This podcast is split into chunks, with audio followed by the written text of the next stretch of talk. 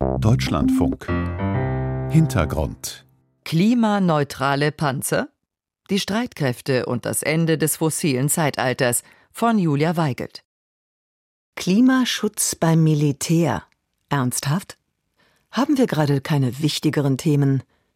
Höchstens genauso wichtige, findet Richard Najee. Wir waren nicht darauf vorbereitet, nicht auf diese Art von Hitze. Ich hatte einen Soldaten, der 16 Liter Wasser getrunken hatte und trotzdem einen Hitzschlag bekam, so wie viele Soldaten. Einige mussten sogar nach Großbritannien zurückfliegen.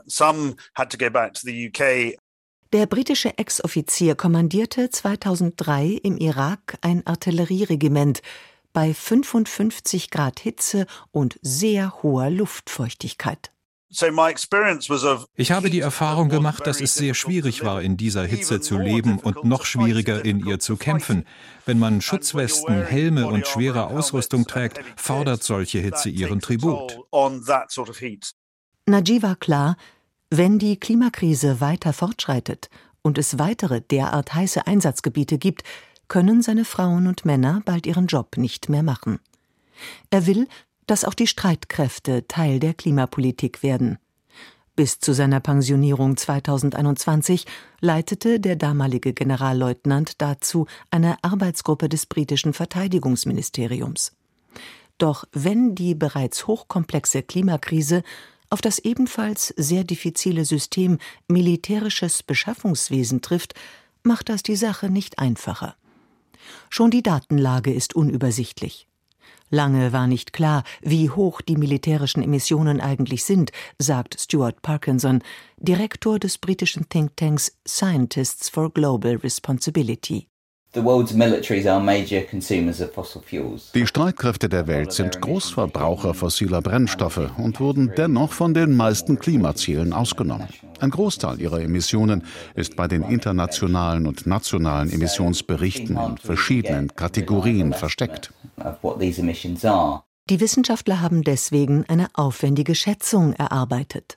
Wir haben versucht, diese Schätzung auf der Grundlage verfügbarer Daten vorzunehmen und sind zu einer Zahl von 5,5 Prozent der globalen Kohlenstoffemissionen gekommen, die auf militärische Aktivitäten zurückzuführen sind. Das beinhaltet direkte Emissionen des Militärs und schließt auch die Lieferketten ein. Nicht berücksichtigt sind die Auswirkungen des Kriegs selber, also brennende Häuser, gesprengte Treibstofflager, die Zerstörung von Wäldern oder auch der Wiederaufbau nach dem Krieg sowie die medizinische Versorgung der Überlebenden und andere Faktoren, die die Schätzung noch weiter erhöhen würden. Parkinson fordert deswegen eine konsequente und umfassende Meldung militärischer Treibhausgasemissionen. Das könne bei Sicherheitsbedenken auch in zusammengefasster Form erfolgen, Details müsse man potenziellen Gegnern nicht preisgeben. Mit einer besseren Datengrundlage könne man dann verlässlicher verfolgen, ob der Ausstoß tatsächlich sinkt. Denn den berüchtigten Rebound-Effekt gebe es auch im Militär. Er bedeutet in diesem Fall, dass Technik zwar immer effizienter wird, dafür aber auch deren Nutzungsintensität steigt. Unterm Strich können deswegen sogar mehr Emissionen entstehen. Eine Entwicklung, die auch die Wehrbeauftragte des Bundestages Eva Högel in ihrem aktuellen Jahresbericht mit Sorge beobachtet. Demnach sind die Emissionen der Bundeswehr in den vergangenen drei Jahren um 18 Prozent gestiegen. Grund dafür unter anderem es wurde mehr geheizt. Im Bereich der militärspezifischen Mobilität, wenn also Bundeswehrfahrzeuge, Schiffe und Flugzeuge bewegt werden, betrug der Anstieg sogar 25 Prozent. Dass der Fuhrpark der Truppe ein Emissionsproblem hat, macht auch diese Passage aus dem Bericht anschaulich. Deutlich zu kritisieren ist, dass es bei der Elektromobilität nur schwer nachvollziehbare Verzögerungen beim Bau von Ladesäulen gibt – so war bei einem Truppenbesuch in der Lüttich-Kaserne in Köln zu erfahren, dass dort erst im Jahr 2026 mit dem Bau einer entsprechenden Ladestation zu rechnen sei. Die vom Verteidigungsministerium als Begründung für diesen Verzug vorgetragenen Argumente, wonach es sich bei einem solchen Vorhaben um eine geringer priorisierte Infrastrukturmaßnahme handele, überzeugen nicht. Keine Ladesäulen, beklagt also Högel, Aber das Problem liegt noch tiefer. Die Bundeswehr besitzt auch fast keine E-Autos. 2022 hatten von 42.500 zivilen Fahrzeugen nur 700 einen voll- oder hybridelektrischen Antrieb, also etwas weniger als zwei Prozent, wie ein Sprecher des Bundesamtes für Infrastruktur, Umweltschutz und Dienstleistungen der Bundeswehr mitteilt. Liest man Statistiken für einen längeren Zeitraum, wirkt es, als habe sich der CO2-Ausstoß der Truppe verringert seit 2008 um 30 Prozent nämlich. Aber das ist kein Klimaschutz, sondern liegt daran, dass sich die Truppenstärke in diesem Zeitraum etwa genauso stark reduziert hat. Von 250.000 auf 183.000. Weniger Personal, weniger Emissionen. Immerhin Gewisse Erfolge gibt es beim Heizen der rund 15.000 Gebäude der Bundeswehr. Seit 1990 sanken die Emissionen um rund 80 Prozent und damit mehr als die Truppe in der Zeit schrumpfte. Hier wurde also tatsächlich gespart. Der Anteil erneuerbarer Energien lag dabei allerdings nur bei 16 Prozent. Von Klimaneutralität ist die Bundeswehr aber auch hier noch weit entfernt. Da wird es noch viel Geld brauchen. Das kann man im Papier des Verteidigungsministeriums mit dem Titel Kritische Bestandsaufnahme für eine Bundeswehr der Zukunft vom Dezember 2022 nachlesen. Die Planer rechnen darin für generelle Infrastrukturmaßnahmen und Nachhaltigkeitsmodernisierungen mit Kosten von 44 Milliarden Euro. 44 Milliarden Euro. Zitat mit der vorhandenen Umsetzungskapazität der Bauverwaltungen des Bundes und der Länder von derzeit insgesamt gut einer Milliarde Euro pro Jahr werden diese Bedarfe weder kurz- noch mittelfristig gedeckt werden können. Diesen immensen Bedarf bildet der Wehretat mit seinen 50 Milliarden Euro nicht ab. Wenn es keine Extramittel geben wird, um das Ziel der Klimaneutralität umzusetzen, konkurrieren die steigenden Kosten mit den Investitionen in die militärische Aufrüstung. Und wenn sich eines gezeigt hat, seit der Angriffskrieg Russlands gegen die Ukraine tobt, dann der Investitionsbedarf in Munition und militärische Ausrüstung. Allein für das Aufstocken der Munitionsbestände kalkuliert die Bundeswehr 20 Milliarden Euro. Da muss man keine Mathematikgenie sein, um zu merken, Militärische Beschaffung und Klimaneutralität konkurrieren um die Finanztöpfe. Aber zurück zum Emissionsausstoß. Weltweit betrachtet machen die militärischen Emissionen nach Schätzungen der Scientists for Global Responsibility 5,5 Prozent aus. Weit vorne das US-Militär. Die Politologin Nita Crawford von der Universität Oxford hat berechnet, das US-Militär allein stoße so viel Treibhausgase aus wie komplette Staaten in der Größenordnung von Peru oder der Schweiz. Die Emissionen der Bundeswehr machten 2021 hingegen nur 0,2 Prozent der deutschen Treibhausgase aus. Lohnt sich der Aufwand also? Bringt Investition in Klimaschutz bei der Bundeswehr etwas? Ja, sagt Kira Finke, Leiterin des Zentrums für Klima- und Außenpolitik beim Think Tank Deutsche Gesellschaft für Auswärtige Politik. Denn Krisen wie Inflation, Krieg und Klima überlagern und verstärken sich gegenseitig. Wir sind leider nicht mehr in der Situation, dass wir sagen können, okay, wir dekarbonisieren jetzt erstmal das Energiesystem und dann irgendwann die Landwirtschaft und dann irgendwann den Verkehrssektor und dann irgendwann den Sicherheitssektor. Dafür ist unser verbleibendes CO2-Budget zu klein und unsere jetzigen CO2-Emissionen zu hoch. Das heißt, wir haben jetzt schon einen gewissen Druck im System, alle Sektoren parallel äh, möglichst schnell klimaneutral zu gestalten. Und dazu gehört eben auch der Sicherheitssektor. Verschärfe sich die Klimakrise, könne das auch die weltweite Sicherheitslage verschärfen. Wenn es zu einer Erwärmung weit über die 2-Grad-Grenze kommt, dann werden die Folgen dieser Erwärmung so gravierend sein, dass auch größere Militärs damit nicht mehr werden umgehen können. Beispielsweise, wenn wir uns jetzt extreme Hitze in Verbindung mit äh, bestimmten Luftfeuchtigkeitskonditionen ansehen, dann sieht man, dass dann in bestimmten Gebieten eine Bewohnbarkeit in Frage gestellt ist. Dann ist es nämlich so heiß und so feucht, dass Menschen sich im Freien nicht mehr länger aufhalten können, weil sie durch Schwitzen nicht mehr ihre Körpertemperatur regulieren können. Und bei einer 4 Grad Erwärmung im Mittel würde das sehr große Teile des tropischen Gürtels betreffen, und zwar fast das ganze Jahr. Die Folge? Hunderttausende Menschen müssten aus diesen heißen Regionen fliehen. Trägt das Militär also jetzt nicht zu Klimaschutz bei, begünstigt es Lagen, die militärisch nicht mehr zu bewältigen sind, sagt auch der britische Ex-Offizier Richard Najee.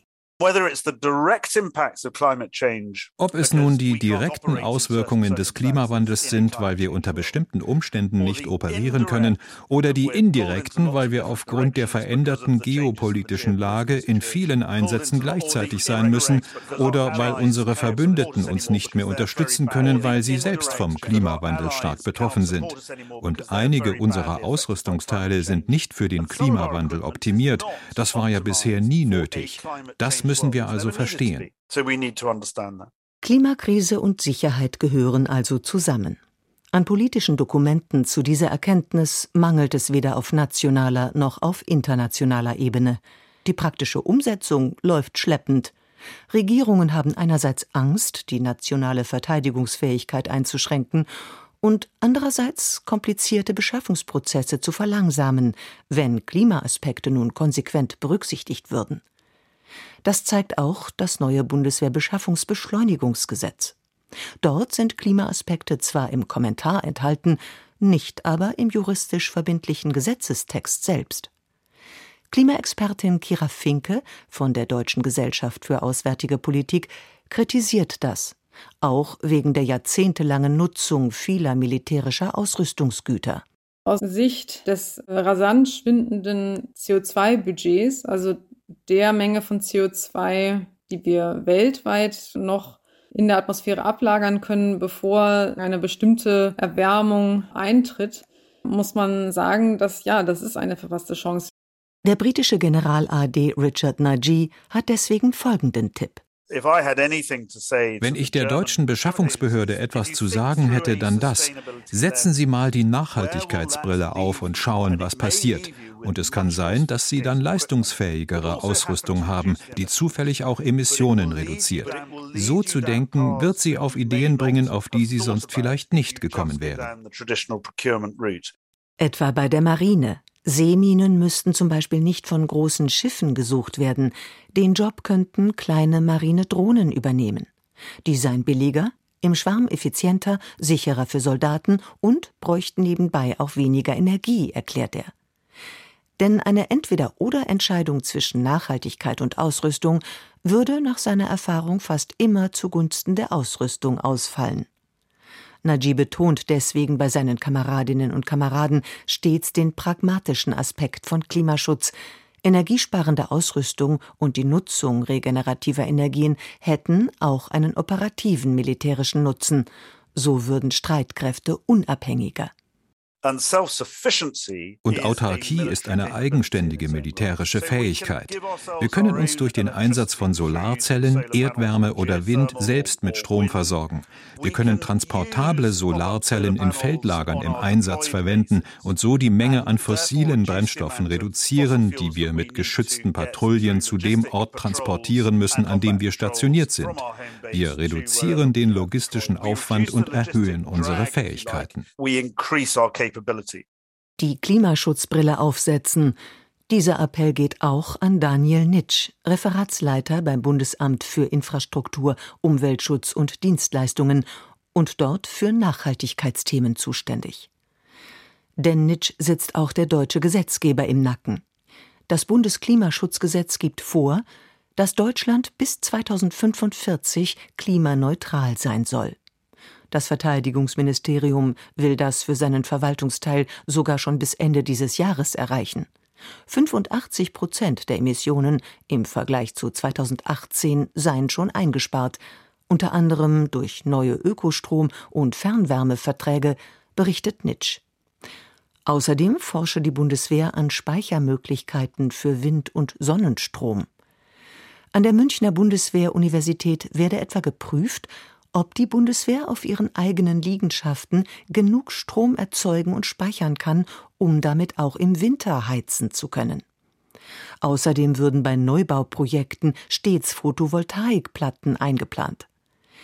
Die Kritik der Wehrbeauftragten, Klimaschutzmaßgaben würden zu langsam umgesetzt, teilt Nitsch nicht. Natürlich sind wir als große Organisation in unseren Beschaffungsverfahren und in den Bauverfahren nicht so schnell wie eine kleine Privatorganisation oder ein einzelner Hausbauer. Aber ich denke schon, dass wir da unsere Bemühungen auch sehen lassen können und da sehr schnell reingegangen sind. Und zwar seit Solarmodule günstig und leistungsstark genug geworden seien. Teilweise nutzt die Bundeswehr Sonnenenergie auch im Auslandseinsatz, etwa auf dem Lufttransportstützpunkt Niamey in Niger. Die Bundeswehr prüft außerdem, ob sie so viel grünen Strom produzieren könnte, dass sich die Weiterverarbeitung zu synthetischem Kraftstoff für den Eigenverbrauch lohnen würde. Dabei sinkt allerdings der Wirkungsgrad. Stefan Bayer vom German Institute for Defense and Strategic Studies, einem Think Tank des Verteidigungsministeriums, ist deswegen kein großer Fan synthetischer Kraftstoffe, sogenannter E-Fuels. Und er hat noch ein weiteres Argument. Das Problem bei diesen E-Fuels besteht darin, dass sie sehr, sehr teuer sind in der Produktion. Wir rechnen da im Faktor 6 bis 8 etwa im Vergleich zu den fossilen Brennstoffen. Und die Kapazitäten sind extrem begrenzt. Volker Wissinger als Verkehrsminister hat hier schon sehr deutlich gesagt, dass er dann ganz, ganz wesentlichen Fokus auf den Luftverkehr setzen wird. Und für die Bundeswehr wird möglicherweise gar nicht so viel übrig bleiben, um die Bedarfe zu befriedigen. Bayer empfiehlt deswegen, verstärkt reinen Wasserstoff als Antriebsform in den Blick zu nehmen. Laut einer aktuellen Untersuchung seines Instituts könnten selbst gepanzerte Bundeswehrfahrzeuge mit bis zu 15 Tonnen Gewicht effizient mit Wasserstoff betrieben werden. Bei schwereren Fahrzeugen müsse hingegen auf synthetische Kraftstoffe zurückgegriffen werden, weil sie leistungsfähiger sind und so kleinere Tanks ermöglichen. Daniel Nitsch vom Bundesamt für Infrastruktur, Umweltschutz und Dienstleistungen kann sich Wasserstoff zwar zum Heizen und für zivile Fahrzeuge vorstellen, nicht jedoch für schweres militärisches Gerät. Wenn man das einfach auf das Volumen bezieht, dann würde ein Flugzeug bei gleichem Volumentank mit einem Wasserstofftreibstoff nur ein Siebtel und mit einem Batterietreibstoff so um ein 28. Also deutlich signifikant schlechter darstellen zusätzlich zu allen Sicherheitsrisiken, die dann ähm, Wasserstoff oder Batterie abbrennen oder sowas dann wir reden ja über eine militärische Umgebung, nicht eine zivil kontrollierbare. Also da ist ja eine Beschädigung im Ernstfall durchaus wahrscheinlich. Daniel Nitsch ist sich sicher, die Bedeutung von Nachhaltigkeit sei bei der Bundeswehr nach Jahren der Gleichgültigkeit inzwischen angekommen. Das habe er auch bei der Erarbeitung einer Ressortstrategie unter Beteiligung von 91 Stellen und 75 Referaten erlebt. Also es war, sowas habe ich noch nie erlebt, wie einmütig das durchgelaufen ist. Und ich habe keine Widerstände mehr hier im Haus oder Lauf gegen Wände, wenn ich diese Dinge versuche zu propagieren. Ob das auch der Rest der Truppe außerhalb Berlins so sieht, werden die nächsten Jahre zeigen. Denn bis 2045 muss auch die Bundeswehr klimaneutral werden. Und in dieser Übergangszeit wird der Motor sicher öfter stottern. Das war der Hintergrund. Klimaneutrale Panzer, die Streitkräfte und das Ende des fossilen Zeitalters von Julia Weigelt. Redaktion Ursula Welter.